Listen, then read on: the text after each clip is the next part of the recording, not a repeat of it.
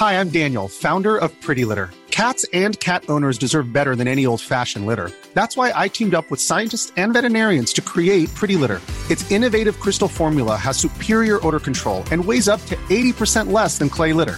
Pretty Litter even monitors health by changing colors to help detect early signs of potential illness. It's the world's smartest kitty litter. Go to prettylitter.com and use code ACAST for 20% off your first order and a free cat toy. Terms and conditions apply. See site for details. Quais os diferentes aspectos da salvação? Romanos 5. Comentário de Mário Persona. A salvação tem três aspectos. Nós, uh, eu posso dizer que eu estou salvo, eu estou sendo salvo e eu serei salvo. É interessante pensar como que pode isso, né? Uh, eu estou salvo porque eu estou já justificado perdoado de todos os meus pecados, pela fé em Cristo e na sua obra já consumada. Isso dá ao crente a certeza da sua salvação eterna. Mas eu estou sendo salvo é no dia a dia. Como o irmão falou, uh, é, o, é, o, é o andar diário, é o. E aí talvez o versículo que fale disso seja o 10, Romanos 5, 10.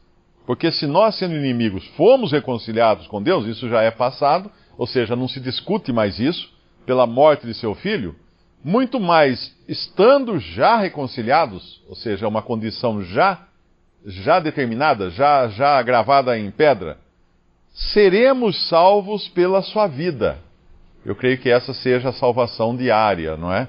Uh, quando o Senhor vai, vai lidando conosco no dia a dia, não envolve a salvação eterna. Eu, talvez se algum irmão puder elaborar mais sobre isso, mas eu creio que aqui não está falando de salvação eterna, mas a salvação no dia a dia. Uh, e também é como a santificação, né, que tem esses dois aspectos.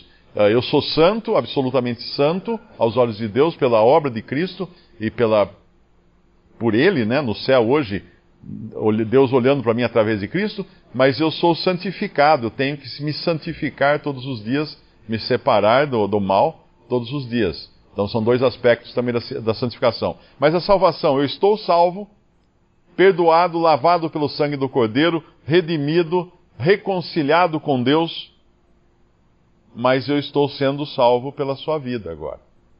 E no versículo 11, uh, fala também que a reconciliação eu já alcancei. Agora alcançamos a reconciliação. Por nosso Senhor, e não somente isso, mas também nos gloriamos em Deus, por nosso Senhor Jesus Cristo, pelo qual agora alcançamos a reconciliação. Já temos a reconciliação. Mas quando eu serei salvo? É o versículo 9. O versículo 8 fala: Mas Deus prova o seu amor para conosco, em que Cristo morreu por nós, sendo nós ainda pecadores logo muito mais agora, sendo justificados pelo seu sangue, seremos por ele salvos da ira. Se a gente abrir no capítulo 2, no versículo 5, nós vamos ver de onde seremos salvos. Mas segundo a tua dureza e teu coração impenitente, entesouras ira para ti no dia da ira e da manifestação do juízo de Deus. Então eu fico salvo, eu serei salvo, porque eu não entrarei no juízo de Deus, não estarei sujeito ao juízo que cairá sobre todos os homens. Isso tem uma, um paralelo no Antigo Testamento, em Êxodo 17, quando o povo estava no deserto depois de terem uh, sido, sido libertados do Egito e Deus provê então uh, uma rocha que acompanhava eles no deserto. Interessante isso, a água da rocha que acompanhava eles no deserto. A água, a água que eles beberam durante toda a jornada do deserto foi a água da rocha. E a rocha é Cristo.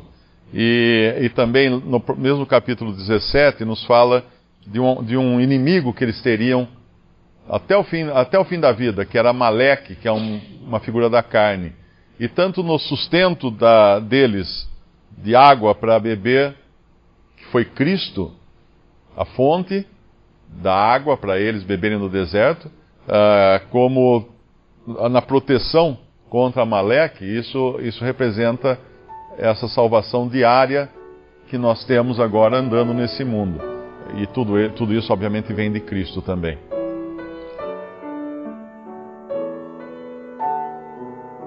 Visite respondi.com.br. Visite também 3minutos.net.